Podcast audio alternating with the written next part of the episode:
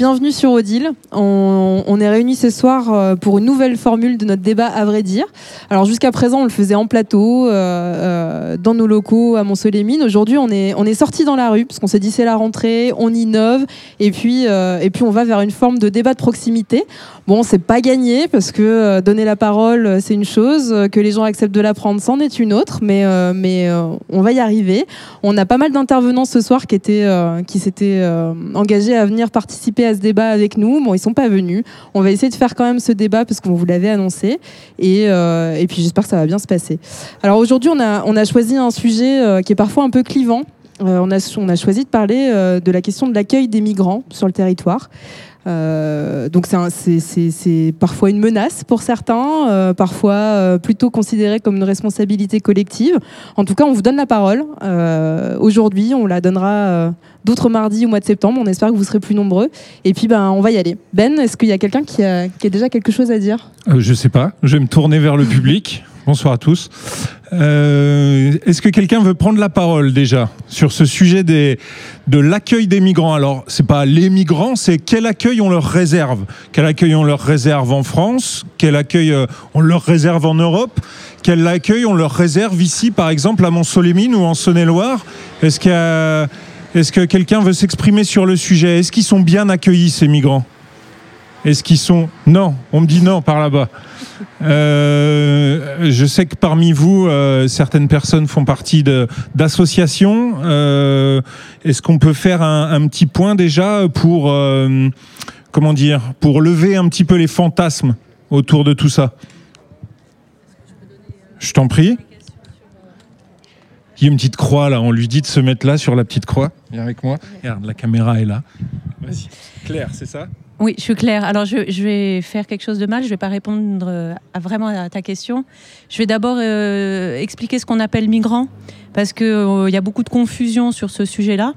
en fait, on ne devrait pas dire forcément l'accueil des migrants, parce que les migrants, c'est quelque chose d'extrêmement vaste. On est migrant quand on quitte un pays pour aller habiter dans un autre. Donc à la rigueur, un Américain qui vient euh, rejoindre euh, euh, son l'amour de sa vie parce qu'il a rencontré une Française pendant les vacances et qui vient habiter à Mont-Soleil-Mines, il est migrant.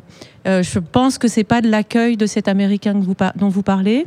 on peut être migrant si on a habité dix ans en Allemagne, par exemple, et qu'on revient vivre en France. Après, il y a une autre catégorie de migrants qui quittent leur pays pour des raisons économiques, politiques, euh, et donc là, ces personnes vont demander l'asile en quelque sorte. Elles vont demander, elles vont fuir leur pays plus que le quitter. Et elles vont fuir leur pays pour, euh, pour essayer d'avoir euh, une vie meilleure ailleurs, que ce soit pour des raisons, donc on parle de migrants économiques ou de migrants suite à des guerres ou à des, à des persécutions politiques. Voilà. Oh, oh. Il y a un petit problème de son, non? Ah, oh. C'est bon? Je crois que tout le monde nous entend. Hein. Voilà, voilà. Et donc ensuite, euh, ces personnes demandent l'asile en France, demandent à être accueillies en France, demandent à être euh, euh, voilà, à, avoir l'asile. Et quand l'État français leur accorde l'asile, ces personnes deviennent des réfugiés. Donc c'est vrai, c'est bien de, de, de, bien distinguer. Est-ce qu'on parle de l'accueil des réfugiés Est-ce qu'on parle de l'accueil des migrants Parce qu'il y a beaucoup de migrants qui n'ont pas le statut de réfugié, à qui on donne pas l'autorisation de rester qui, eux, ne peuvent pas faire autrement de rester parce qu'ils ne se voient pas retourner chez eux. C'est peut-être de cet accueil, euh, enfin, on peut parler de, l'accueil des deux, des migrants qui demandent l'asile et de ceux à qui on a refusé l'asile. Alors, est-ce qu'on les accueille bien, ces personnes qui viennent demander l'asile alors, je ne vais pas être toute seule à, parler. Je pense qu'il y, a des associations qui pourront répondre. Euh, en fait, il y a deux temps dans l'accueil. Il, il, y a un accueil qui est assez bien organisé par euh, l'État français, qui, euh, qui a une plateforme. Euh, une plateforme un peu dans différentes villes de France. En Saône-et-Loire, c'est à Mâcon. Après, d'autres pourront me corriger ou compléter si, j'oublie des choses. et qui est organisé par l'État, c'est ce qu'on appelle les CADA. Euh, et des associations relais s'occupent de cet accueil. Euh, ils s'occupent de recueillir les, témoignages des personnes, de recueillir leur demande d'asile, de l'instruire, et ensuite euh, la préfecture va donner une réponse positive ou négative à cette demande. Euh, si la réponse est négative, le demandeur d'asile a le droit de faire appel. Donc ça, c'est aussi une des qualités de la, justice française, c'est de, d'autoriser à faire appel. Une fois que euh, la demande a été à nouveau refusée, euh, là, la personne, si l'État refuse à nouveau, la personne est censée retourner chez elle. Donc, elle n'a si elle ne peut pas avoir le statut de réfugié, elle est censée retourner chez elle. Et c'est là que euh, ben, la plupart du temps, les migrants euh, ne pouvant pas retourner chez eux parce qu'ils sont menacés, parce qu'ils ont euh, une trop grande misère, restent et sont dans, ont d'autres recours, d'autres possibilités, mais ce n'est plus l'État qui va s'en occuper. Et c'est là qu'il y a un grand nombre d'associations qui essayent de prendre le relais. Et c'est très diversement fait à travers, à travers les, les différentes régions sachant qu'à Mont-Solémine, on n'a pas une pression euh, équivalente à celle du nord de la France euh, avec les migrants qui veulent aller en Angleterre ou à Paris, etc. Donc euh, l'accueil à, à Mont-Solémine, il est fait par diverses associations, mais je peux peut-être passer le relais à d'autres personnes pour, pour parler de, cet accueil sur Mont-Solémine. Bah, merci Claire pour cet éclairage. Quelqu'un veut réagir par ici? Nous, nous en dire plus éventuellement sur le sujet et, peut-être encore un point technique s'il y a besoin ou nous parler spécifiquement de ce qui se passe dans, sur le territoire? Euh, vous m'avez expliqué tout à l'heure, vous étiez engagé euh, auprès d'une association euh, ici. vous l'êtes plus aujourd'hui, mais peut-être en tant que citoyenne, vous pouvez nous expliquer un peu ce que vous savez. est-ce que, est-ce que dans les faits, parce qu'on on nous dit souvent, voilà, les migrants, ils viennent prendre la place des gens qui cherchent un emploi sur le territoire. Est-ce que c'est une réalité ça? Est-ce qu'ils sont suffisamment nombreux pour remplir tous les postes à couvrir, ou est-ce que c'est quoi la réalité de ça? En fait, euh, le, déjà, les publics euh, migrants ne peuvent pas prendre la place des, Français puisqu'ils n'ont pas de situation administrative légale. Aujourd'hui, euh, je voulais signaler, le migrant n'est pas là souvent par choix. Pour avoir travaillé avec des jeunes migrants et donc qui ont eu le statut de réfugié, comme Madame l'a bien bien expliqué après. Hein. Moi, je travaillais surtout avec les, publics jeunes réfugiés où euh, eux ont une autorisation de travail. Mais euh, oui, ce que je voulais dire par là, c'est que euh, ces jeunes n'ont pas demandé à être chez nous. Et je trouve que c'est important d'en avoir conscience parce que souvent ils partent jeunes de leur pays.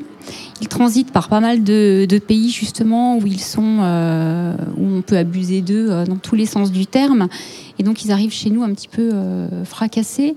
Et de savoir qu'il y ait des gens, des associations qui les prennent par la main, euh, je pense que si on était à leur place, c'est quelque chose qu'on apprécierait bien. Aujourd'hui, euh, voilà, les publics, les jeunes, enfin les, personnes réfugiées peuvent avoir accès à l'emploi, bien évidemment. Et je ne pense pas qu'ils puissent prendre le travail des Français, ou alors je pense que c'est plutôt des travails qui sont un peu pas forcément prisés euh, par nous Français. Et quand ils arrivent sur le territoire, est-ce que vous pouvez nous dire à quoi ils ont droit concrètement euh, comme condition pour pouvoir survivre? Ils ont, ils ont droit à des allocations, ils ont droit à quelque chose de particulier? Ou ils sont euh, livrés à eux-mêmes et aux, bonnes volontés des associations et des gens qui, qui œuvrent dans ce sens-là? Après, tous les jeunes qui sont demandeurs d'asile et qui sont en CADA ont une allocation qui s'appelle l'ADA, l'aide pour les demandeurs d'asile. Après, quand ils sont réfugiés, ils n'ont plus de, voilà, non plus financièrement, ils n'ont plus rien. Alors quand vous dites donc ça veut dire que tant qu'ils n'ont pas été en fait euh, euh, estampillés, euh, validés comme étant autorisés à rester sur le territoire, donc à travailler, ils ont ils ont droit à une allocation et puis une fois que leur statut a été validé, ils n'ont plus droit à rien. Donc ils doivent se rapprocher de, de, nos organismes pour avoir l'accès à l'emploi ou bien des, prestations euh, familiales. Voilà. Bah merci. Ben, est-ce qu'il y a quelqu'un d'autre qui veut réagir Quelqu'un euh, de ton ah, côté Quelqu'un veut nous en dire plus soir. On a plein Oui, on a des problèmes de son. Ça sort pas dans les enceintes, mais ça enregistre. Oui, apparemment, ça enregistre. Ça sort pas dans les enceintes ah, simplement. Attends, Ben, il y a encore quelque chose euh, de ce côté-là. Je suis désolée. Après, là où ça peut être un petit peu euh, ennuyeux, euh, pour moi qui ai eu des, exemples de, personnes que j'ai accompagnées, euh, je parlais notamment d'un jeune qui est arrivé ici, qui a pu avoir un, faire un apprentissage en boulangerie Il avait effectivement une carte de résident, euh, de travailleur apprenti. Quand son apprentissage euh, s'est terminé, donc il a été formé ici, sur notre territoire, au, CIFA de Mercuret.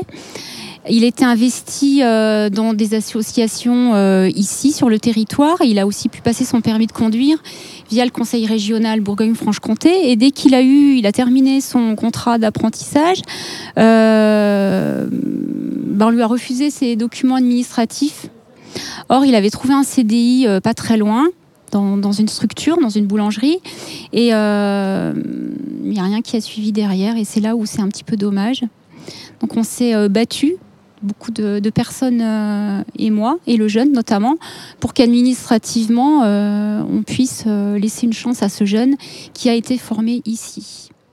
C'est un peu absurde du coup. Ça veut dire qu'il y a, euh, l'État participe à leur intégration en leur euh, proposant des formations, en finançant des formations, euh, une aide au permis, ce genre de choses. Et derrière, on leur refuse la possibilité de mettre en application ces formations. Voilà, c'est ça. Soit on refuse, ou alors on fait, on laisse traîner, ou alors on met le jeune en difficulté, qui fait qu'il s'est retrouvé en OQTF. On appelle ça obligation de quitter le territoire français. Et je trouve ça euh, pas normal de former nos jeunes, de former des jeunes, euh, de, voilà, de, les laisser s'impliquer dans des associations et de leur dire au bout d'un moment, bah tant pis, euh, administrativement ça pourra pas se faire parce que euh, voilà, c'est dommage. Heureusement, on a eu un côté positif à cette histoire. Le jeune est aujourd'hui en emploi et en CDI. Bah merci. Alors, moi, je vais donner la parole puisque euh, on a, on a eu des mauvaises surprises de ne pas pouvoir accueillir des intervenants qui, qui devaient venir euh, nous aider. Et, mais on a de bonnes surprises et il y a des gens qui veulent prendre la parole et, et nous lire des textes. Alors, euh, je vais donner la parole à Marie-Claude de la compagnie Golmus qui va apparemment s'installer sur le canapé. Je vais vous aider. Marie-Claude, peut-être? Non. Hop, et je viens m'asseoir près de vous. Qui, qui va nous lire un texte euh, d'un auteur dont je me... Euh, non, c'est un poème de Mahmoud, un demandeur d'asile, qui nous raconte son parcours par ce poème. Très bien, alors Voilà. à vous Marie-Claude. Ils sont venus la nuit, comme viennent les loups. Ils sont venus sans bruit m'arracher à l'enfance. J'entends leurs pas, j'entends leur voix. Des mains me prennent qui me poussent au dehors. Cours, mon enfant, cours sans te retourner. Les cris de ma mère, les coups de feu, cette brûlure dans ma jambe, le goût du sang.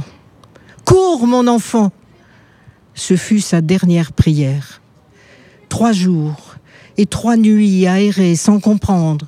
La forêt, le retour vers la maison détruite, les corps mutilés, leur silence pour toujours.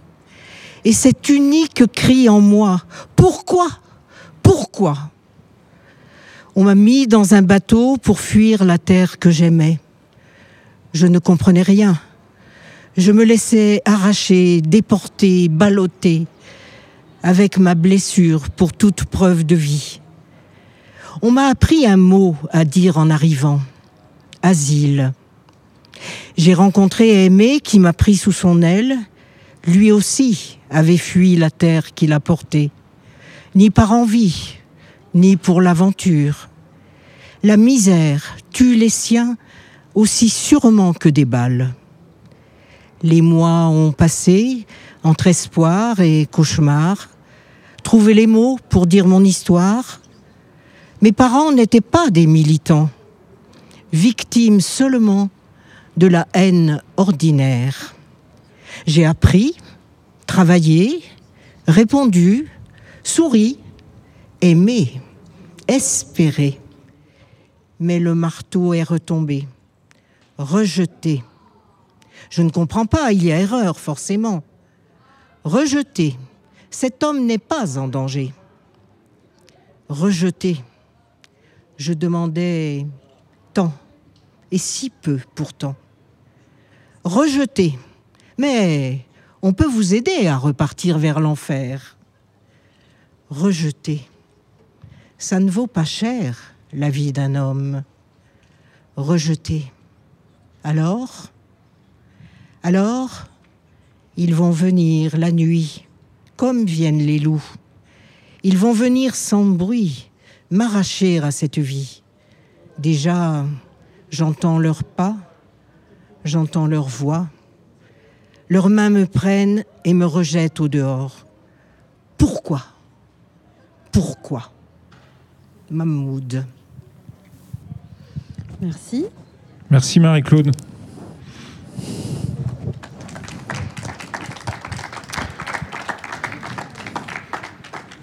Alors, ah, oh. ah ça recommence. Ah Eh, eh, non, ça veut pas partir. Ok, moi je voudrais qu'on parle un petit peu. euh, le micro, on l'utilise toujours parce que ça enregistre, hein, vous l'aurez compris. Je voudrais qu'on parle un petit peu justement de tous ces fantasmes qui entourent cette question. Euh, tout à l'heure, on parlait du travail, on parlait de, gens. euh, comme depuis bien longtemps avec les immigrés qui viennent faire le travail qu'on ne veut plus faire ici euh, et, et tous ces fantasmes aussi euh, qu'on appelle aujourd'hui euh, sur les réseaux sociaux grand remplacement, cette peur du déclassement de la population. Euh, pourquoi? Pourquoi est-ce que, est-ce que ici on, on, on tremble tellement sur euh, nos positions qu'on a peur d'accueillir quelqu'un d'autre? Quelqu'un veut réagir sur, sur cette question? Carole? J'accueille Carole. Ah ben, tu peux réagir là-bas ou ici, comme tu veux. Il changera la caméra. Ah oui. Bon, bah, je te Avance jusqu'à la croix. Là, il faut que j'avance. Voilà. Bonjour, alors c'est un petit peu pour compléter euh, madame et par rapport à ce que tu dis. euh, donc déjà, on a dit quand ils arrivent, ils n'ont pas le droit de travailler. Et euh, l'autorisation de travail arrive seulement s'ils obtiennent un statut, effectivement, mais pour la grande majorité, ils n'auront pas ce statut de réfugié. Donc ils n'auront pas le droit de travailler. Euh, moi là, je suis avec d'autres personnes de Réseau Éducation sans frontières. On a certaines familles qu'on accompagne depuis plus de 5 ans, 6 ans, et elles n'ont toujours pas le droit de travailler. Certaines, euh, c'est au-delà des 6 ans. Et c'est des personnes qui pouvaient avoir en plus euh, des métiers euh, dits en tension chez nous. Donc on ne comprend pas, on a des cuisiniers, on a des soudeurs, etc. Et euh, même quand ils trouvent une promesse d'embauche, le préfet ne va pas forcément leur dé- délivrer une autorisation de travail. Donc euh, déjà, effectivement, il n'y a pas de grand remplacement parce que tout simplement, ils n'ont pas le droit de travailler. Et euh, même dans des secteurs en tension, on ne leur donne pas l'autorisation. Donc ça, c'est des choses qu'on trouve vraiment absurdes parce que la dame avait donné l'exemple de quelqu'un en boulangerie. Nous, on a un jeune qu'on a accompagné sur Montchanin. Il a eu plus de deux ans une promesse d'embauche en restauration avant d'avoir le droit de travailler. Donc maintenant, il travaille, tout se passe bien, il est chez son patron, mais pendant plus de deux ans, ben, cette personne en fait était illégalement ici et toujours sous l'obligation de quitter le territoire, donc euh, toujours dans la peur d'être euh, embarqué euh, un matin euh, voilà, par la police, avec l'histoire que Marie-Claude a racontée. hein. Ce sont des jeunes, s'ils arrivent à 15-16 ans, la plupart n'ont plus de famille. Donc euh, on en a déjà renvoyé. hein. Et ceux qui sont renvoyés au pays, on n'a pas de leurs nouvelles. Donc on ne sait pas où ils sont et qui ils ont retrouvé là-bas ou euh, comment ça s'est passé pour eux. Et qu'est-ce que. Alors j'ai une autre question. Qu'est-ce qui fait qu'on a tendance à justement à travers cette peur encore euh, Qu'est-ce qui fait qu'on a tendance à perdre notre humanité, à perdre notre capacité à nous émouvoir et à être empathique par rapport à ces populations? À ton avis, Carole? Euh, Moi, je n'ai pas la réponse. Et je pense que la plupart des gens qui sont intéressés par le sujet n'ont pas la réponse. Euh, N'importe qui dans nos associations, euh, en découvrant les histoires de vie des gens, a tout de suite envie de les aider. Donc il faudrait plutôt demander aux gens qui ont peur d'eux pourquoi ils ont peur d'eux. Moi, moi je n'ai pas la réponse. hein. Moi, j'en ai pas peur, on les accueille volontiers. Est-ce que quelqu'un a la réponse ou veut essayer de donner une réponse, apporter une réponse à ça? Oui. Ouais? Nicolas Moi, je pense que cette peur, en fait, elle est, euh, elle est la, conséquence de, de- de deux éléments. Le premier élément, c'est que, en fait, ces, migrants sont utilisés, sont instrumentalisés aussi dans les discours politiques. Et on préfère, bien entendu, pointer du doigt la différence plutôt que d'intégrer ces populations. Donc moi, pour, moi, c'est euh, un euh, un élément extrêmement important. Et le deuxième élément, c'est qu'en fait, on, aujourd'hui, on, préfère vivre chez soi. Parce que le lien social, d'une manière générale, se délite complètement euh, en France et notamment en Occident, parce qu'on est beaucoup plus accaparé à avoir le dernier modèle de la télé ou le dernier modèle du téléphone ou, ou avoir euh, 1500 amis sur Facebook et puis à pas, euh, à pas regarder euh, la personne à côté. Donc je pense que ces deux éléments euh, portés par le politique et à la fois finalement qui est aussi un reflet de la société dans laquelle on vit, fait qu'on on aime pointer ces, ces personnes-là, on aime pointer la différence et puis ça, ça, ça marche parce qu'on est dans l'affectif et, et on joue sur ces cordes-là qui sont à mon avis dangereuses. Voilà, je sais pas, c'était deux, deux petites réflexions comme ça, mais... Merci Nicolas. Quelqu'un d'autre? Je vois, on- je vois qu'on a la chance d'avoir euh, Madame Jarreau, euh, maire de Montsolémine, euh, accompagnée aussi de, de Amélie Gulam-Nabi, qui est, qui est adjointe déléguée à la jeunesse. Est-ce que l'une d'entre vous, vous, laissez- vous voudrez s'exprimer? Ben, je vous invite à aller sur le canapé, Madame Jarreau, et on va vous interroger. Venir ensemble. Vous avez déjà pris place une fois et on y est bien installé, n'est-ce pas Je vous laisse euh, prendre ce micro.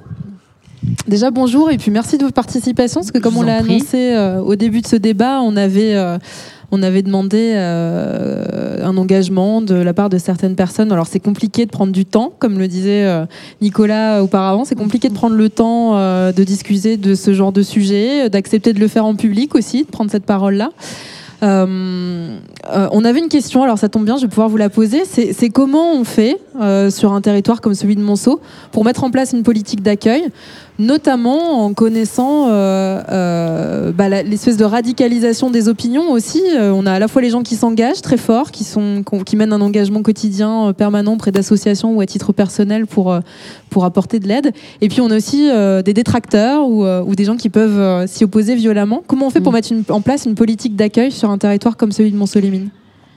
Je voudrais dire, pour rebondir à votre propos, que les détracteurs s'opposent d'autant plus violemment qu'ils ne sont pas visibles et qu'ils s'abritent derrière des pseudonymes sur les réseaux sociaux. Voilà. Oui, d'ailleurs, on n'en a pas ce, ce je soir pour le moment. Je tiens, j'espère je, que- tiens, je tiens à le préciser déjà. Alors, à Monceau, je, je le disais en aparté à Amélie, mais Amélie a beaucoup de choses à dire euh, là-dessus, donc je ne vais pas parler longtemps. Euh, je le disais en aparté à Amélie, à Monceau, ça n'a pas, ça n'est pas compliqué dans la mesure où nous avons choisi de le, de le, cet accueil, de le faire. Ça n'est pas compliqué si on le fait avec détermination, organisation et calme. Je rebondis aussi sur ce que vous avez dit tout à l'heure, c'est-à-dire que euh, si, lorsque les familles euh, afghanes et syriennes qui sont arrivées il y a maintenant 2-3 ans, facile, 2-3 ans, on avait euh, convoqué la presse, on avait euh, euh, fait beaucoup de choses, eh bien, on aurait lu les pires horreurs, les pires horreurs sur euh, ces personnes qui arrivaient. Alors, par rapport à ce que disait euh, Madame Bonin, on n'est pas, je ne parle pas de l'accueil des personnes qui arrivent euh, euh, sans papier, avec toutes les tous les problèmes que nous essayons ensemble de gérer chacun à notre place, mais je veux parler des, des personnes que, que nous, on nous demande, on nous, on nous demande d'accueillir. Nous, on a fait un choix avec mon équipe. Je vous arrête juste une seconde. Oui. Quand vous dites quand on nous demande qu'on nous demande d'accueillir, qui vous le demande d'accueillir Eh à, à un moment, à un moment, euh, l'État, alors ça fait au moins deux, deux ans ou trois ans, l'État nous a, nous a sollicité, m'a sollicité, j'en ai parlé avec mon équipe, pour accueillir des personnes qui arrivaient notamment de Syrie d'Afghanistan, avec un statut particulier pour les Afghans, supplétifs de l'armée française en danger, bon bref, des, des, Syriens. Première euh, sollicitation, et ça je l'ai dit, et si c'était à refaire, je referais la même chose, on me dit, euh, Madame le maire, il faut que vous accueilliez à partir de demain euh, 24 jeunes syriens. En fait, ils sont là en transit. Il faut qu'on les, il faut qu'on les trie un peu entre ceux qui vont repartir chez eux, ceux qui vont rester, repartir du pays d'où ils viennent en Europe, et puis ceux qui vont rester. Alors, je dis, écoutez, euh, c'est non, c'est non parce que on n'était absolument pas organisé pour accueillir correctement ces personnes. On met pas les gens dans des baraquements hein. Et puis alors on me dit, on va mettre des travailleurs sociaux. Ah oui, d'accord, des travailleurs sociaux, très bien. Mais le samedi et le dimanche, qui est-ce qui va accompagner ces personnes qui arrivent de nulle part? Il faut bien qu'ils se nourrissent, il faut bien qu'ils dorment dans des conditions décentes. Enfin, tout ça, moi j'ai dit non. Ça, ouais, voilà, c'est pas possible. C'est pas possible. Donc, Alors, du euh, coup, si- là, on a, j'ai dit, moi, on est en capacité d'accueillir durablement, correctement des familles, parce que nous avons des écoles et que c'est déterminant aussi que les enfants soient scolarisés. Les familles, il y en a qui étaient là tout à l'heure, elles sont là. Et alors, en, en situation d'urgence, du coup, des gens qui ne sont, alors, non pas des familles. en situation d'urgence- Comment on fait euh, pour euh, pouvoir Ouais. euh, accueillir ces... Alors, je comprends bien ce que, ce que vous Oui, nous expliquez. C'est fait, déterminant, il c'est- faut, ça, il faut... ça fait sens, mais pour autant, euh, quelle situation solution d'urgence, on oui, peut oui. vous donner en solution, en, en- voilà, en, en cas, en cas d'urgence? Comment Alors- ça se pro- comment ça se passe sur le territoire Je, dirais qu'en cas d'urgence, c'est plutôt un- une relation que nous avons avec euh, RESF, avec enfin par rapport à des situations d'urgence. Il y en a eu une récemment de situations d'urgence que nous avons euh, euh, euh, évidemment, nous avons accueilli la personne, nous avons un, un appartement d'urgence, hein, et puis on s'organise avec notamment bah, Carole, Carole Bonin, d'autres personnes pour, pour trouver des solutions. Mais on accueille toujours, on accueille, on ne laisse absolument personne euh, dans la rue. Absolument personne dans la rue. Et quand vous dites, euh, euh, on nous demande d'accueillir ces personnes, est-ce qu'on vous donne les conditions financières pour les accueillir? Ou est-ce que c'est pris sur votre budget euh, Alors, municipal? Je sais pas, je- je- pour rentrer dans le détail, ce on n'est qui- pas obligé de ce qui- donner des montants, Oui, en ce tout qui cas. me vient à l'esprit, c'est que je vous dirais que on n'a jamais pensé par rapport à l'accueil, euh, aux conditions financières. Vous, me faites penser à ça, mais j'ai jamais dit euh, euh, vous nous donnez combien. Non, je crois que j'ai jamais prononcé cette phrase. hein. Alors, oui, il me semble que sur l'accueil, il y avait un accompagnement CAF, peut-être, et puis un accompagnement euh, pour euh, la, couverture maladie universelle. Oui, ça, c'est sûr. Et puis après, les associations se sont organisées par rapport à euh, pour qu'ils aient de la vaisselle pour le, le repas dans l'appartement, hein, parce qu'ils ont été accueillis dans le cadre d'une convention. Je salue euh, Josiane Bérard qui est ici. Ils ont été accueillis dans le cadre d'une convention avec les bailleurs sociaux aussi. Et depuis, ces personnes-là ont rechangé d'appartement, enfin, sont montséliens, quoi. Je vous pose la question parce que c'est souvent des arguments qu'on entend euh, euh, du point de vue des gens qui, qui refusent un peu ou qui sont effrayés par l'accueil euh, des migrants, non pas parce que les conditions financières m'intéressent particulièrement, euh, mais parce que c'est ce dont on parlait tout à l'heure. Il y a une espèce de peur comme ça d'être euh, privé euh, de l'emploi que notre territoire va pouvoir nous donner, des allocations euh, auxquelles on va pouvoir, euh, enfin, pour lesquelles on va pouvoir être allocataire. Alors que, euh, euh, en fait, quand on parlait de situation d'urgence tout à l'heure, il n'y a pas, il n'y a pas de conditions financières à ce moment-là. Donc, du coup, c'est pour un peu rassurer les gens et, et un peu euh, euh, mettre euh, des réalités euh, en face des fantasmes. C'est-à-dire que c'est, il y a des budgets qui sont quand même prévus pour l'accompagnement, mais euh, pour autant, on prend pas de l'argent ou le pain de la bouche du reste de la population pour pouvoir accueillir Mais- ces personnes. Mais, mais ça, c'est des, c'est des propos de, de la haine, un peu. C'est, c'est pas comme ça qu'on construit un, un vivre ensemble dans une commune petite ou plus grande. Euh, notre responsabilité, les élus et la population, c'est, d'accueillir tranquillement, sans opposer euh, euh, un budget à un autre, une somme à une autre. Non, ça, on n'a jamais, jamais fonctionné comme ça. Et puis, enfin, je veux saluer alors l'entraide qui règne à Monceau parce qu'il y a beaucoup, beaucoup d'associations qui, avec nous, et souvent bien mieux que nous, euh, font les choses. hein. Nous, on est facilitateurs euh, bah, avec les bailleurs sociaux pour les papiers, mais il y a quand même des associations qui sont extrêmement présentes. C'est une terre. euh, Oui, ce que j'allais vous de dire, c'est- solidarité, c'est hein. c'est pas nouveau qu'on accueille, oui. euh, on Ah bah accueille euh, des populations à Montceau-les-Mines. non. Du coup, pour euh, conclure, après on va peut-être vous laisser Oui. repartir et donner la parole à quelqu'un d'autre. Euh, vous, vous venez de dire quelque chose qui, que je trouve important. euh, vous avez dit c'est de notre responsabilité. C'est-à-dire que vous considérez que ce n'est pas que la responsabilité de l'État et de ses représentants, ou que celle des individus euh, citoyens, ou que celle des associations. Ce serait un travail commun et euh, facilité le mieux possible Oui. qui pourrait permettre d'accueillir ces Oui. personnes dans les meilleures conditions? Oui. Alors, je pense que l'accueil de proximité sur les territoires, chacun, euh, chacun assumant ses responsabilités d'accueil, on ne peut pas euh, avoir des, des, des- un, certain- un grand nombre de personnes qui vont tous toutes dans la même ville, ça, pose des problèmes. Ça pose des problèmes ne serait-ce que de logement. Si on se répartit l'accueil sur notre territoire, je pense qu'il y a un vrai sens en termes d'intégration et en termes euh, de, de solidarité euh, très positive. Très positive. Et ça, du coup, ça nécessite des discussions sur l'ensemble du territoire entre les mais personnes. on les a, on les a, on les a. D'accord. On les a, euh, euh, on les a d'abord avec euh, le préfet, hein, mais on, on les a aussi avec avec d'autres maires qui discrètement, discrètement, mais avec avec détermination accueillent. Bon, je vous ai Hein dit que c'était la dernière question, mais j'en j'en ai une dernière parce que vous, vous, vous- de nouveau, vous parlez de discrétion.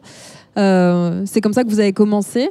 Oui. Est-ce que c'est une nécessité d'avoir euh, une notion de confidentialité ou quelque chose comme ça, un peu, alors je dis pas caché, parce que vous- le sens que vous donnez à, à ça, c'est plus de protéger que, euh, que euh, de cacher réellement une vérité. Euh, pourquoi en fait? Pourquoi? Parce que je vous pose cette question-là, parce que ce soir, on a, on a proposé de se réunir pour parler de ce sujet. Ça fait pas foule. Pourquoi on a besoin de marcher comme ça, un peu sur des œufs, avec ce genre de problématique? C'est pas, euh, c'est pas marcher sur des œufs, c'est euh, éviter d'attiser la haine dont j'ai parlé tout à l'heure. Voilà, simplement, simplement. On a accueilli les enfants sont scolarisés. Maintenant, les, les, les jeunes, beaucoup d'enfants, enfin, un certain nombre d'enfants ont passé le bac, ils vont à l'université, les parents sont là, tout, tout va bien. Tout va bien, ils ont changé d'appartement, enfin, bon, on peut pas. C'est- très bien, c'est très bien. Alors après, je dis et, et je l'assume que nous accueillerons encore des populations qui arriveront et qui, qui nous demanderont euh, d'être là. Bien sûr qu'on continuera. On, on ne s'est jamais construit en, en refusant du monde, jamais. Dans la mesure d'avoir les conditions pour les accueillir bah oui, les logements, enfin, on manque pas de logements à Monceau, hein. On manque pas de logements à Monceau. hein. Bah, Je vous remercie pour Je votre vous euh, participation. Je vous en prie. Merci beaucoup. Merci. Mais je voudrais qu'Amélie, euh, parce Oui, on va- qu'Amélie, on va donner la parole on à Amélie. la parole à Amélie. Si elle veut la prendre, euh, si elle oui, veut la oui, prendre. bah, ça y est, maintenant, euh, Je vous remercie. elle a des idées là-dessus. Beaucoup plus, Quelqu'un les... quelqu'un Merci veut-il réagir à ce que vient de dire Madame Jarou Quelqu'un veut-il ajouter quelque chose? Quelqu'un veut-il euh, passer à autre chose? Madame, je vous en prie, venez me voir sur la petite croix là. C'est très important. Bonjour. Euh, en fait, moi, j'ai une. Enfin, c'est pas une question. Pourquoi euh, On a plusieurs Français qui couchent dehors. Je ne suis pas raciste. Je ne suis pas loin de là. Euh, pourquoi aider les étrangers avant de, de s'occuper des propres Français, nous? Donc, bah, allez-y, venez. Est-ce que quelqu'un veut répondre à cette question? Bah, de tous, Alors, oui. je- je- Bah, déjà les Français. Il y a plusieurs Français qui couchent dehors et. Parlez bien dans le micro s'il vous plaît. Mais alors, merci pour votre euh, question. Tu, vous voulez prendre la parole? Je veux bien. Après, moi, je vais pas faire comme si j'étais experte. Je connais pas de chiffres. Je c'est Oui, pas après, mes études, tout pas- ça. Oui. Moi, je pense que c'est deux problèmes complètement différents. On parle. euh, bah, si, pour moi en tout cas, euh, les Français, euh, il y a des problématiques. Euh, si Ouais. les pouvoirs euh, en place veulent aider les gens, ce sera sans différence en fait pour moi, pour les Français ou les non-Français. Euh, les personnes qui sont dans la rue, c'est des situations horribles. Elles sont aidées aussi euh, dans, les mesures, dans la mesure du possible. C'est sûrement pas assez. Moi, je suis d'accord avec ça. Après, c'est pareil. Il y a des gens qui se battent au quotidien, des pouvoirs publics, des, des associations, des gens euh, en tant que voilà individus, tout simplement. Je vraiment, je pense que c'est pas le même débat. Que de toute façon, disons du point de vue ne serait-ce que financier, ce sera même pas les mêmes euh, organismes qui vont s'en occuper, Oui, bah ni oui, les oui, mêmes euh, montants, etc. Donc pour moi, c'est même pas la même question. Par exemple, les, pour la, les, les réfugiés, les exilés, ce sera peut-être même des aides européennes. Donc déjà à partir de là, Oui, c'est pas les mêmes. Ensuite, pour moi, euh, la question, en tout cas euh, en tant que moi toute seule, euh, elle se pose même pas en fait. Je- personnellement, je m'en fous, mais tellement que ben, quelqu'un qui soit dans la rue, il a une carte avec écrit français ou pas, à partir du moment où c'est une misère qui existe, euh, voilà, Mmh. il a rien à faire là. Et euh, un enfant, qui soit français, pas français, euh, qui soit euh, noir, euh, blanc, euh, jaune, orange, je m'en fous. Je pars du principe que la misère, elle a pas de couleur et pas d'identité, pas de nationalité. Et sincèrement, Donc, comme vous je dites, comprends vous votre en inquiétude. que les Français soient, soient dehors. Vous non, j'ai pas dit ça. J'ai dit que c'est la misère qui me, me fait mal. Oui, mais la misère, euh, euh, Ah, occupez-vous de là avant de vous occuper Mais des, qui vous faire dit- venir les qui étrangers. vous dit Dire que le travail. gens- Que les étrangers veulent bien faire le travail qu'on ne veut plus faire déjà. Ah bah, c'est euh, malheureux, mais c'est vrai, hein. non, moi je suis euh, je fais le ménage. Ah bah, je, Je fais, pas de faire du le travail, ménage. je fais du travail pourri aussi parce que c'est Donc difficile euh, voilà, euh, ne dites pas non plus que. Non, non, non, mais moi je, je, je, suis, je suis consciente de, de ces, ces choses-là. Simplement, en plus, je, je parle aussi en connaissance de cause. Je vis en dessous du seuil de pauvreté. Je fais un travail dégueulasse l'été pour pouvoir m'offrir une vie meilleure plus tard. Moi aussi. Donc voilà. Et c'est tout à votre honneur. Et je pense qu'on les Français galèrent. Il y a beaucoup de misère en France.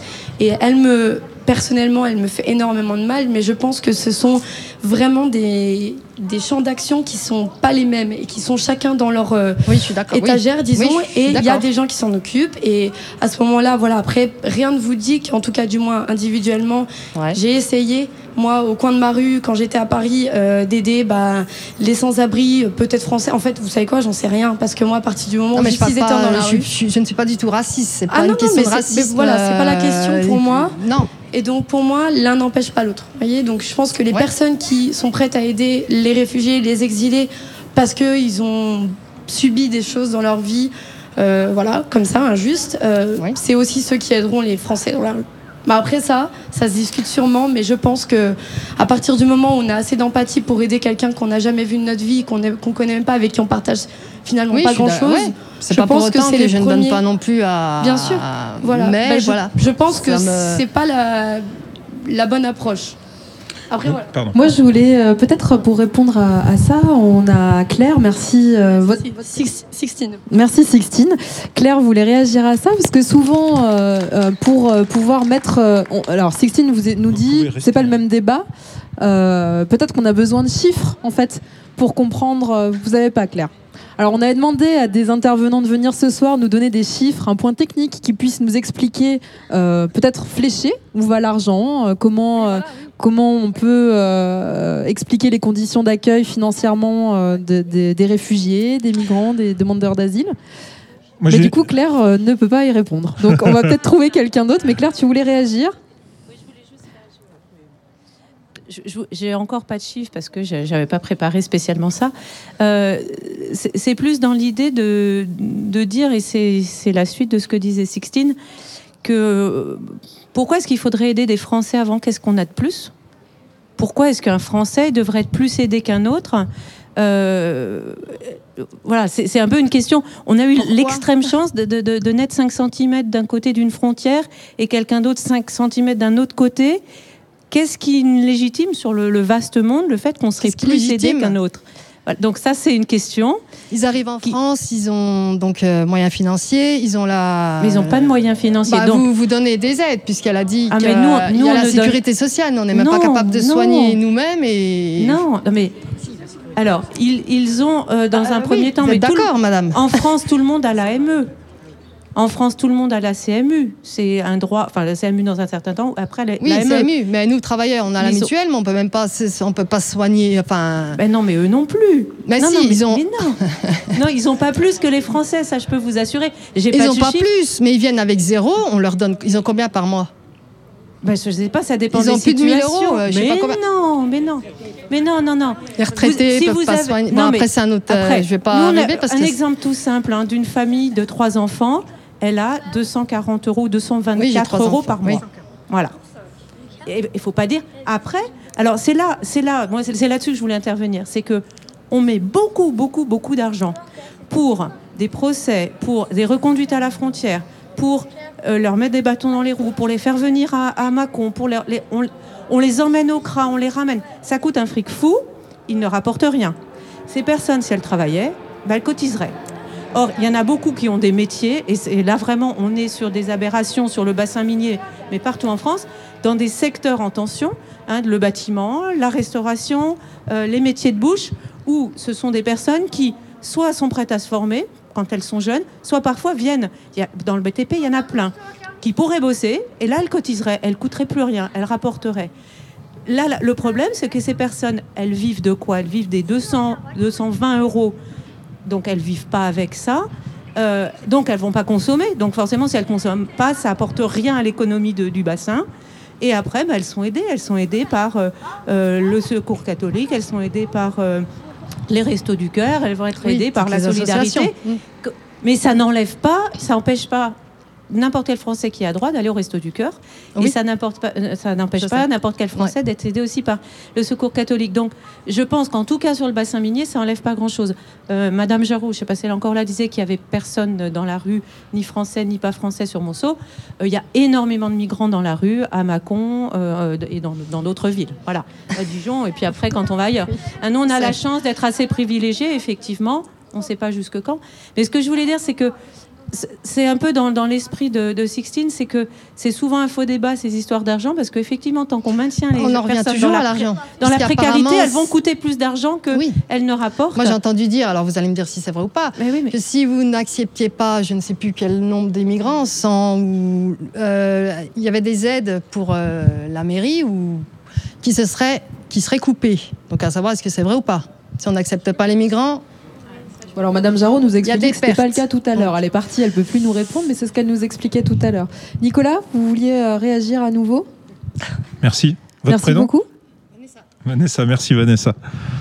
Non, on, on parlait un peu d'argent là. euh, On parlait un peu d'argent. Alors, continuons à parler un peu d'argent. Euh, finalement, les crises migratoires sont la conséquence aussi de, de sociétés complètement déstructurées au niveau économique.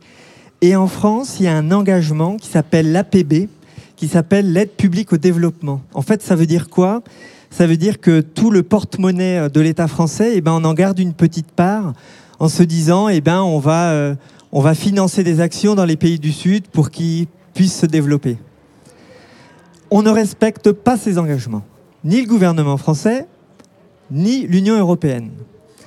Alors qu'en même temps, les situations de crise des pays du Sud sont également la conséquence, on appelle ça parfois la France-Afrique, on appelle ça des multinationales qui tirent les ficelles des pays et puis qui installent des gouvernements dans ce genre de pays. Donc moi je voudrais quand même euh, dire une chose, la crise migratoire c'est un ensemble de, conséquences et quand on voit le niveau de richesse de la France, c'est une vraie réalité. Moi, je peux témoigner de ça puisque dans mon travail, je voyage beaucoup dans ces pays très pauvres et j'y travaille. Et je peux témoigner là aujourd'hui en vous disant que on vit de manière extrêmement privilégiée. On a de l'eau dans nos robinets, on a des écoles gratuites, on a des routes, on a des voitures, on ne risque pas de se faire égorger quand on sort de l'église. Et ça, je voudrais quand même le dire parce que on ne le dit pas. On ne le dit pas. On fait comme si tout le monde vivait comme des Français. Et ça, c'est faux. On vit de manière privilégiée. Donc, on a un devoir et une nécessité d'accueillir correctement ces personnes-là. Merci.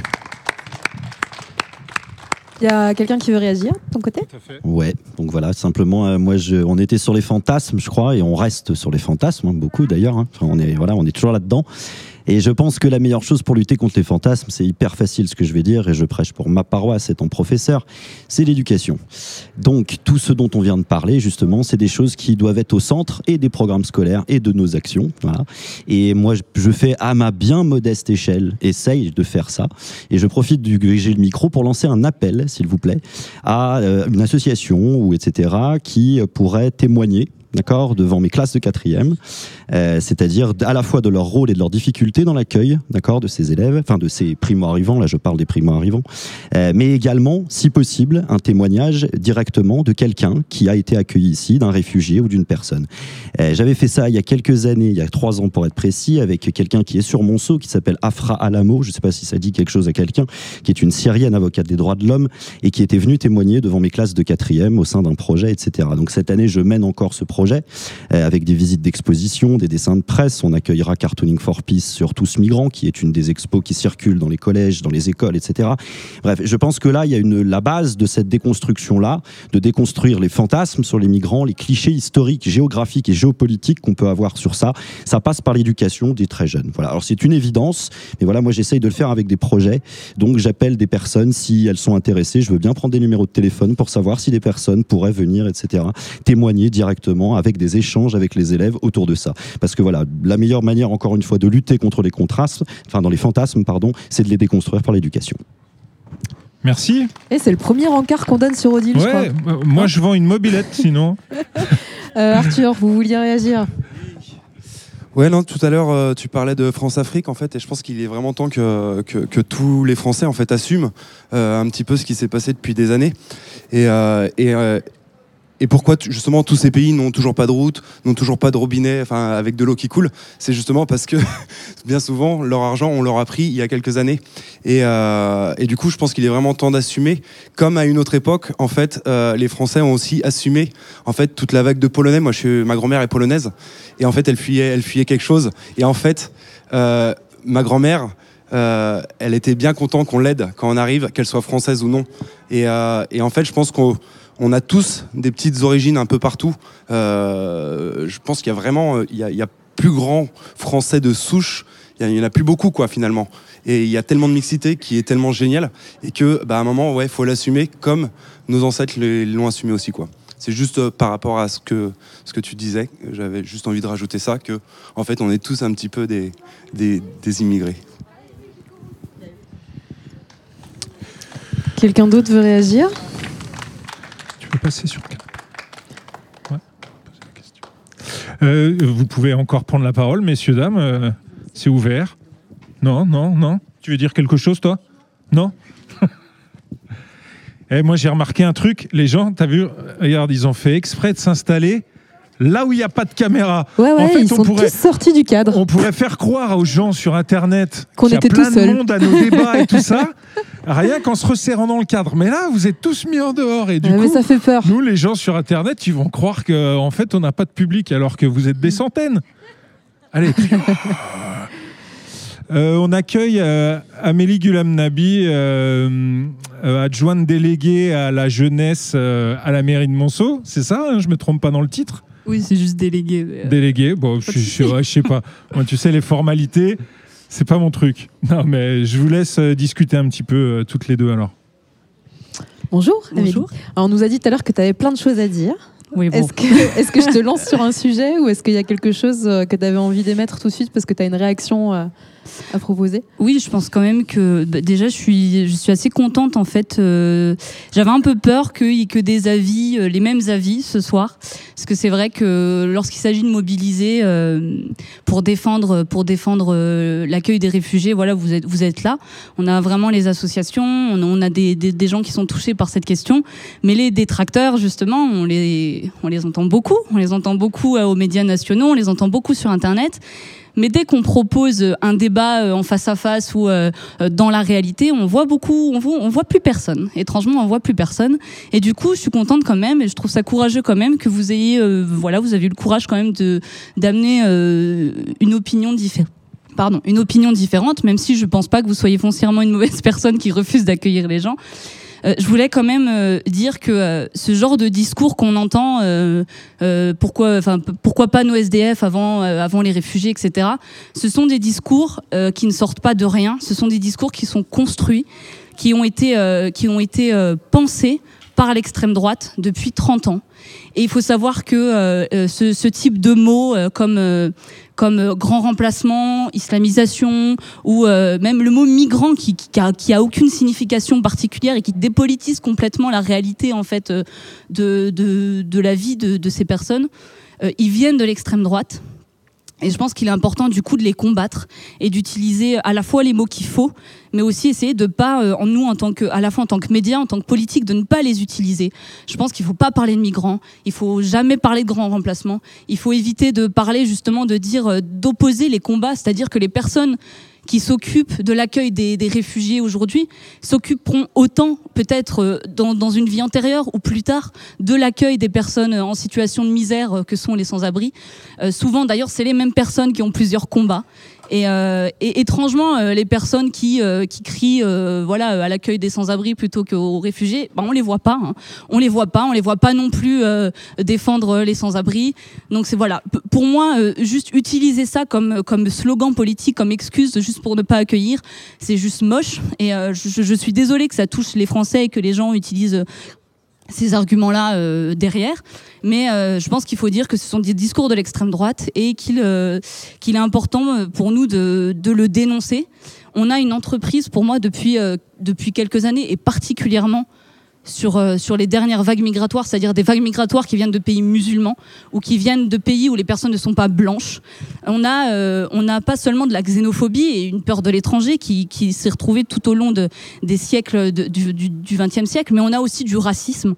Et euh, on a une entreprise organisée et politique des partis d'extrême droite pour essayer de nous monter les uns contre les autres, euh, alors qu'on est euh, quelque part tous victimes d'une même, euh, même économie mondialisée et, tournée, vers, vers le conflit, vers le conflit sur les matières premières, etc.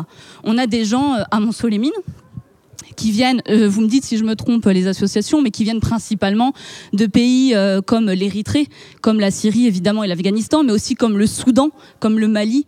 Et là, on se rend compte, voilà, qu'on a, comme l'a dit euh, Arthur juste avant, on a des pays qui sont instables politiquement, mais qui sont instables politiquement pour des raisons qui nous sont liées directement. Et il est aujourd'hui, euh, c'était pas nous, on peut toujours dire, c'était pas nous, on n'y était pas, on n'était pas nés, euh, euh, moi j'ai jamais colonisé personne. Bon, on est responsable en tant qu'entité collective, c'est-à-dire en tant qu'État, en tant que population de cet État, on est responsable de, de, de réparer, de- d'accueillir, de réparer autant qu'on peut le faire. Si on peut pas le faire, bien sûr, on n'a pas tous les moyens euh, de s'engager dans des associations parce qu'on travaille, etc. Mais autant qu'on peut le faire, je pense, rien que par la pensée, il faut qu'on essaye de combattre ce qu'on essaye de nous mettre dans la tête, c'est-à-dire que on est différent et que euh, on peut pas peut pas supporter parce qu'on serait culturellement trop différent, etc. Euh, je pense que l'État français est capable socialement, alors aujourd'hui, je ne sais pas s'il en est là, mais il est capable de d'aider d'accueillir tout le monde, que ce soit euh, les sans-abri avec une carte d'identité ou les autres. Et c'est vraiment dommage et c'est même triste d'arriver à nous à nous à nous, à nous engueuler là-dessus, quoi, alors que c'est la même misère et qu'il faut absolument qu'on aide tout le monde. Enfin, je, c'est pas parce qu'on aide l'un qu'on n'aidera pas l'autre, quoi. C'est ça qui est incroyable, quoi. Euh, je crois que tu, tu fait des études en, en sciences politiques et en fait. sociologie. En sciences politiques, ouais. j'ai un master de, de politique transnationale.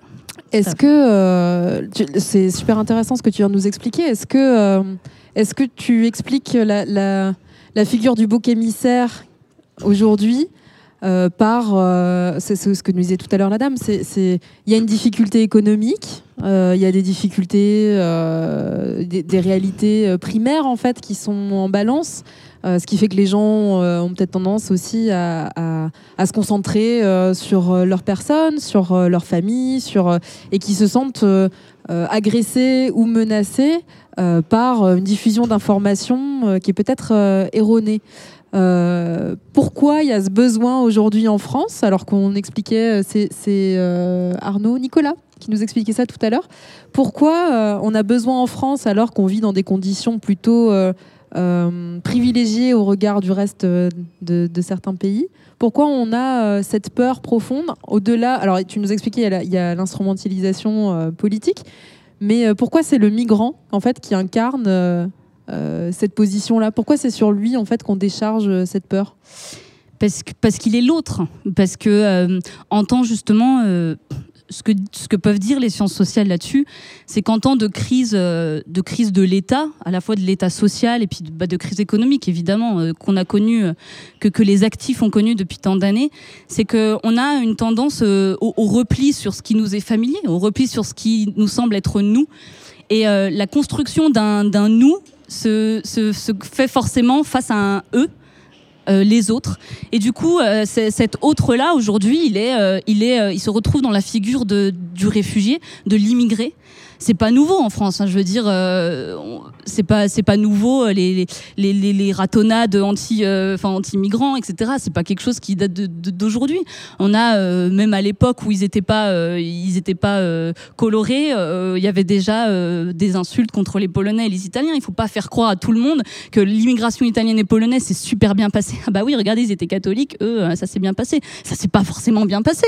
Moi ma mère me raconte qu'elle avait des insultes on la traitait de polaque à donc c'est ça s'est pas bien passé il y a une je pense qu'il y a une tradition euh, française à la fois de l'accueil mais il y a aussi euh, un, ancrage profondément xénophobe et raciste dans notre société aujourd'hui qu'il est difficile de combattre et, euh, en temps de crise, forcément, il y, a- un repli, mais ce qui est normal. On a peur, on a peur pour son emploi, on a peur pour ses enfants.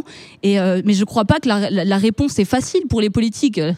C'est facile de se tourner vers celui euh, à la fois qui n'est pas arrivé et euh, qui va arriver euh, pour. pour, on fait peur, quoi. Je sais, sais même pas exactement comment le dire.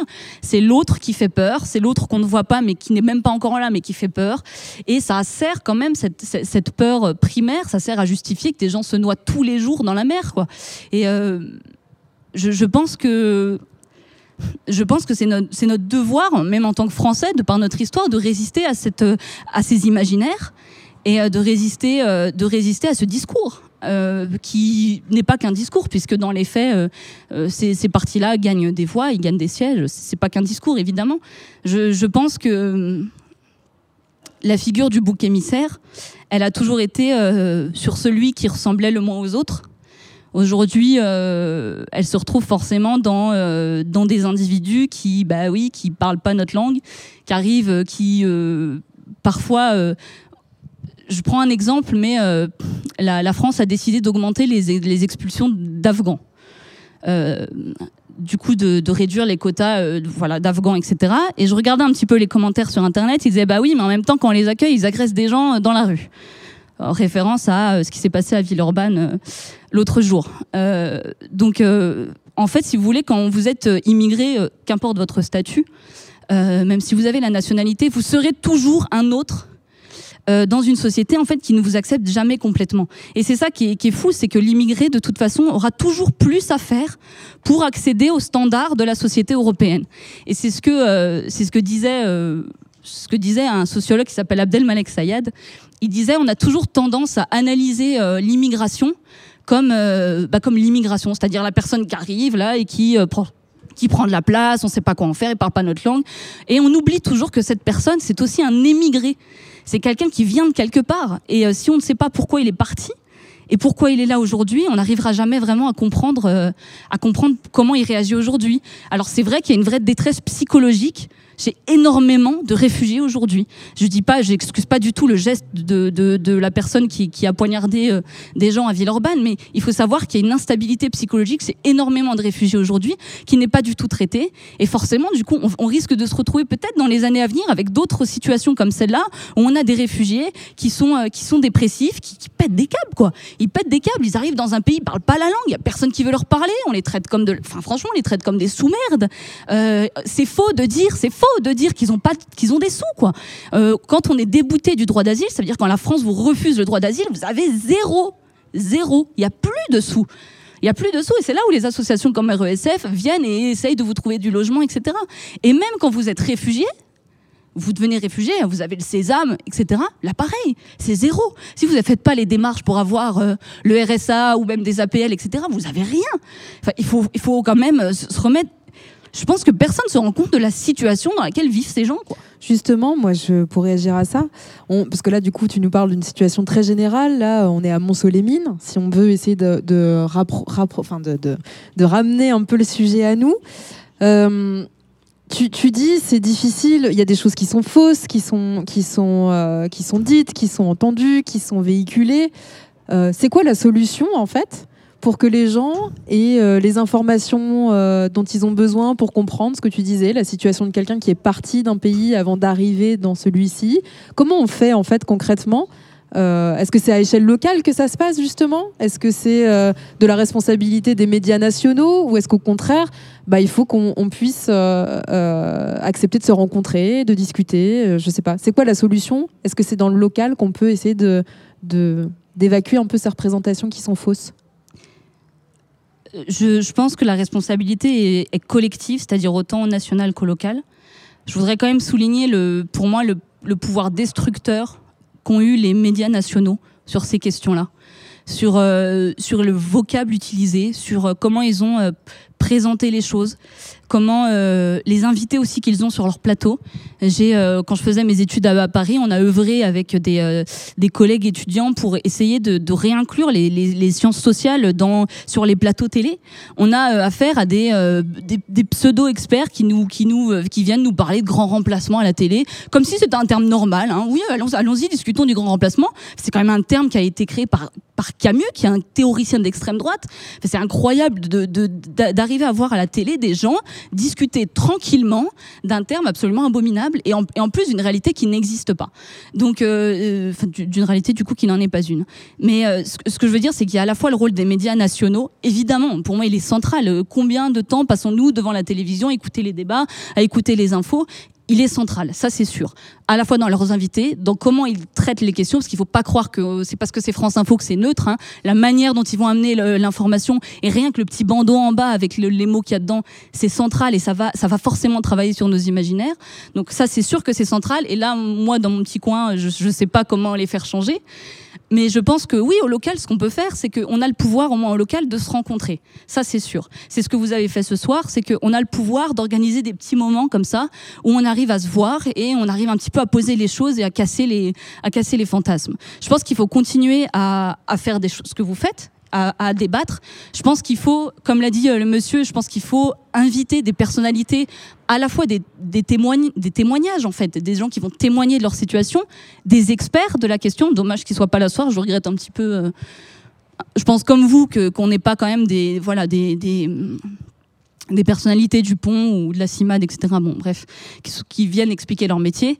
Euh, je pense qu'il faut que ces gens-là aillent dans les collèges, aillent dans les lycées, aillent rencontrer directement euh, le, les élèves pour, discuter. Mais je pense aussi, et ça je l'ai vu en Allemagne par exemple, ce qu'ils ont fait dans certaines villes moyennes comme la nôtre, c'est- pour ça que je dis ça, c'est qu'ici on pourrait mettre en place des choses comme ça. Ils avaient mis en place une permanence euh, de la mairie. Euh, avec des, agents en fait municipaux et en fait ces gens-là euh, ils avaient une permanence euh, plusieurs heures par semaine où les gens les citoyens venaient dans, dans la permanence pour essayer de comprendre un petit peu la situation justement. Ils venaient demander, ben, j'ai croisé, tout à l'heure j'ai croisé deux Érythréens avec des, des iPhones, comment ça se fait qu'ils aient des iPhones alors que nous, on n'arrive même pas à s'en payer un, etc. Ce genre de questions. Et en fait, des personnes formées en face étaient capables de leur répondre exactement combien ces personnes gagnaient par mois, comment ils avaient réussi à avoir leurs iPhones, et, euh, etc. Et je pense que c'est pas si bête en fait. Euh, quelque part, euh, quand on est perdu et qu'on sait pas trop, qu- qu'on est abreuvé de discours politiques de tous bords, je pense que c'est pas si bête d'avoir un endroit où on se retrouve et on pose les questions les plus, qui paraissent les plus bêtes, mais en fait qui sont centrales dans notre compréhension du monde social. Et, euh, je, je sais pas, c'est une idée, je pense, qui pourrait, euh, qui pourrait émerger ici, mais pas forcément la mairie. Ça pourrait être un local, la mairie, mais que les associations euh, investissent sur des permanences, je sais pas, les samedis matins, parce qu'il y a du monde ici, sur le marché, et on pourrait répondre aux questions directement euh, sur, euh, sur l'accueil des migrants. Mais pas que, il y a d'autres sujets, je pense, qui pourraient être traités sur ce genre de permanence publique. Je pense qu'il faut qu'on réinvestisse l'espace public sur des questions qui sont politiques et arrêter en fait de dire euh, ah non non mais euh, c'est trop politique c'est trop tabou on va pas en parler. Au contraire si on n'en parle pas tout ce qui se passe c'est que les gens n'ont pas leur réponse. Ils ont ils ont pas d'explication. Et derrière ils vont aller voter Front National euh, dans les urnes quoi. Et après on est là tous ah bah dis donc comment ça se fait qu'ils votent Front National? On comprend rien là les démocrates nan, nan. Mais oui, parce que parce que parce qu'on n'explique rien aussi, parce qu'on n'explique rien et on arrive on n'arrive même plus à savoir comment se mobiliser, expliquer. Bah faut commencer tout petit. Faut commencer tout petit avec des caméras sur le parvis de la mairie, mais mais ça faut le faire tout le temps. Bon, bah, c'est un deuxième date pour Odile ce soir. Ben, est-ce que tu crois qu'il y a des gens qui veulent réagir? Merci Amélie pour Je ton vais- intervention. Je vais demander encore. Ah, il faut venir. Si tu parles pas dans le micro. Non, c'est super de faire des caméras devant la mairie et tout. Mais moi, j'aimerais bien qu'on se fasse une soirée où il y ait des, justement des gens, euh, des migrants, qui Yeah. viennent m'expliquer leur parcours, euh, qu'on discute, qu'on boive un coup et qu'il y ait des vrais moments de rencontre. Enfin, c'est su- c'est super d'apprendre des choses au niveau national, mais à un moment, il y a des, des choses dogmatiques qui, euh, qui me dépassent. Moi, c'est dire, c'est du, c'est du concret, quoi.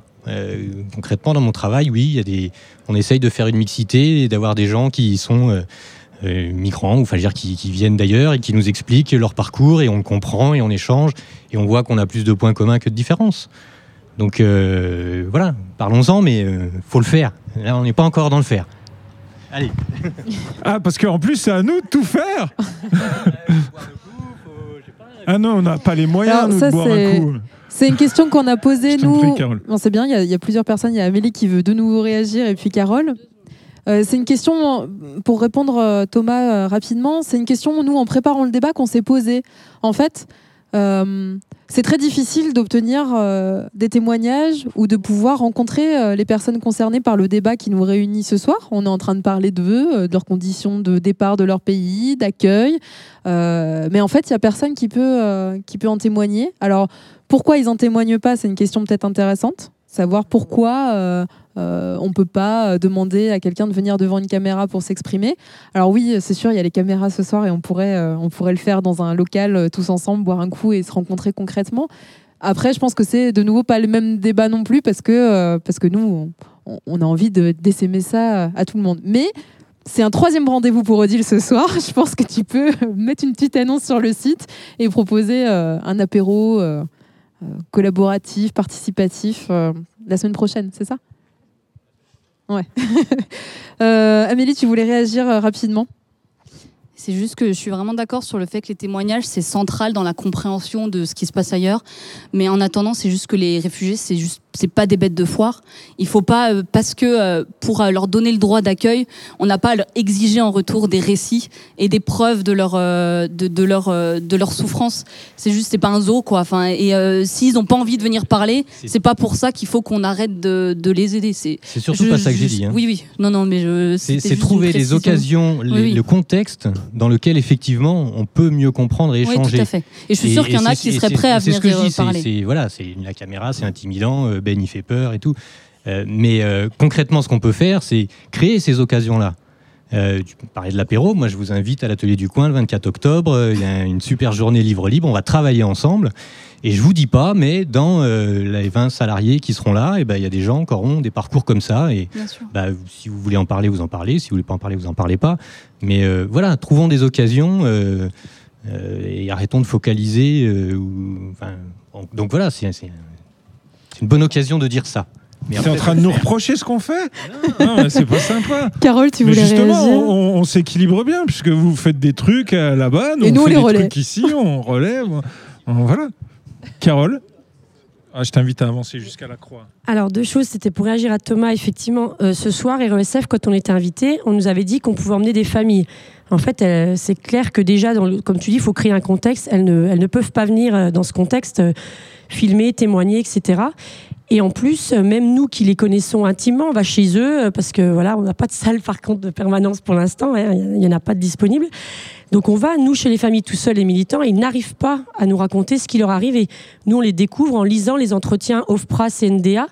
Et encore, certains n'ont même pas réussi à raconter leur parcours total, complet à, l'OFPRA, tellement c'est dur pour eux. Hein, c'est des, tortures, des, viols, des familles assassinées. Euh, raconter ça dans le détail pour être convaincant auprès du juge de l'OFPRA, c'est très difficile. Donc forcément, euh, ici dans la rue, c'est pas possible. Euh, Dans une réunion autour d'un apéro, je pense que ça serait pas non plus vraiment possible. Et pour terminer, pour répondre à la dame, puisqu'on avait un peu envie de chiffres quand même, donc les vrais chiffres. Tout à l'heure, on parlait euh, des familles qui ont trois enfants qui ont 200 euros. Donc les familles sans enfants ont 0 euros. Ça, je peux vous l'assurer. On travaille avec eux. Madame euh, Durand du Secours catholique peut le confirmer. Sans enfants, quand on est demandeur d'a- d'asile euh, où on était débouté, on a le droit à zéro. Donc c'est les restos du cœur, voilà. Et si on a des enfants mais qui ne sont pas nés en France, on n'aura pas les allocations familiales. hein. Ça, c'est quelque chose qui est complètement faux. Les gens croient qu'en arrivant, s'ils ont des enfants, ils ont des allocs. Non seulement ils n'en ont pas, mais même en étant régularisés, certains n'en ont toujours pas si les enfants ne sont pas nés en France. On a des familles régularisées qui travaillent, il y a des enfants, ils n'auront pas les allocations familiales. Ni le RSA aussi, il faut le savoir. Le RSA, on ne l'a pas non plus. Il faut au moins 5 ans de carte de séjour renouvelée. Donc nous, on n'en a pas de famille dans cette euh, situation. Et pour les derniers chiffres, ben, la France, on est très très mauvais en accueil. Hein. On n'est pas envahi du tout. On est vraiment dans les bas du classement au niveau proportion euh, en accueil. On est, on est loin d'être exemplaire dans l'accueil des, des réfugiés. Merci Carole. On vous invite à quelques dernières réactions, ou pas. Euh, ou pas, apparemment. Ou pas. Euh, merci. Merci d'avoir euh, participé à ce débat. C'était, comme Laetitia vous l'a dit, au début de, notre prise d'antenne, c'était une première pour Odile. On a décidé de venir dans la rue, de créer du débat, d'inviter les gens. on fait des choses ensemble, Thomas. Hein c'est vrai, ils nous critiquent et tout. Mais on essaye. On, essaye de faire notre part, de, de venir justement euh, vous rencontrer. Euh, on va continuer. On est encore deux semaines euh, sur le parvis de la mairie à Mont-Solémine. Mardi prochain, on parlera de santé, je crois, de l'offre de santé de, sur le bassin alors un peu plus généralement de la situation en France, mais aussi dans les zones rurales et semi-rurales. Euh, enfin voilà, on parlera un peu de ça. On parlera précarité, travail, euh, plein de choses comme ça. Enfin des sujets qui nous intéressent chez Odile et qui vous intéresseront, on l'espère. Euh, merci de nous avoir suivis pour cette première. Laetitia, tu veux rajouter quelque chose? Moi, je suis contente. On a eu trois dates dans la soirée, c'est chouette. Non, sans, plaisanter, c'était difficile ce soir. On a eu des désistements. C'était difficile euh, aussi parce que euh, c'était pas un sujet simple. Comme l'a dit tout à l'heure Amélie, euh, prendre la parole sur sur euh, des problématiques qui sont à la fois euh, chargées de, d'émotions, euh, chargées de, d'histoire, de, de, difficultés à accéder à une information concrète. On l'a vu là, les chiffres, faut, il a fallu attendre la fin du débat pour avoir des, des, choses concrètes. donc on remercie les gens qui, qui ont accepté de prendre la parole et puis on espère qu'avec une première comme ça, les gens ont compris euh, ce à quoi on les invite. On n'est pas là pour juger qui que ce soit. Euh, on peut être euh, en désaccord et, avoir le courage de ses opinions. C'est plus facile de le faire derrière un avatar Facebook. Bah, nous, chez Odile, on croit que la meilleure manière d'arriver à construire des choses pour être mieux sur ce territoire-là, bah, c'est de le faire ensemble et, pourquoi pas dans la rue avec Odile. Voilà. Et je crois qu'on a encore une petite surprise pour terminer. Eh ben oui, dans la petite surprise, tout à l'heure, Marie-Claude nous a lu un, un texte et on va finir avec Isabelle cette fois-ci aussi de la compagnie Golmus, qui est venue se présenter au début, euh, avant qu'on commence l'émission, et qui nous a dit, ben voilà, j'ai envie de lire quelque chose. Et eh ben on a accepté, on va terminer avec ça. Merci à toutes et tous autour de nous, et à très bientôt sur Odile avec dire. Au revoir. Si c'était ton fils, tu remplirais la mer de navires et de n'importe quel drapeau. Tu voudrais que tous ensemble, à des millions, ils fassent un pont pour le faire passer. Attentionné, tu ne le laisserais jamais seul. Tu ferais de l'ombre si c'était ton fils. Attentionné, tu ne le laisserais jamais seul. Tu ferais de l'ombre pour ne pas que brûlent ses yeux. Tu le couvrirais pour ne pas qu'il se mouille des éclaboussures d'eau salée. Si c'était ton fils, tu te jetterais à la mer, tu tuerais le pêcheur qui ne prête pas le bateau, crierais pour demander de l'aide aux portes des gouvernements qui se ferment pour revendiquer la vie. Si c'était ton fils aujourd'hui, tu serais en deuil. Tu détesterais le monde, tu détesterais les ports pleins de ces vaisseaux immobiles. Tu détesterais ceux qui les gardent inaccessibles à cause de qui les cris ont toujours le goût de l'eau de mer. Si c'était ton fils, tu les appellerais lâches, inhumains, parce qu'ils le sont. Ils devraient t'arrêter, te garder, te bloquer. Tu voudrais leur casser la gueule, car nous sommes tous dans la même mer.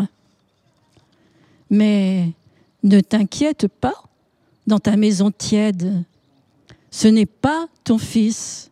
Ce n'est pas ton fils. Tu peux dormir tranquille et surtout serein.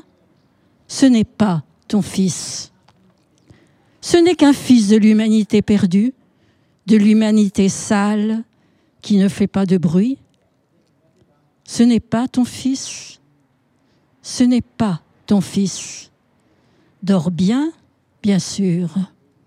Ce n'est pas le tien. C'est un poème de Sergio Gutila.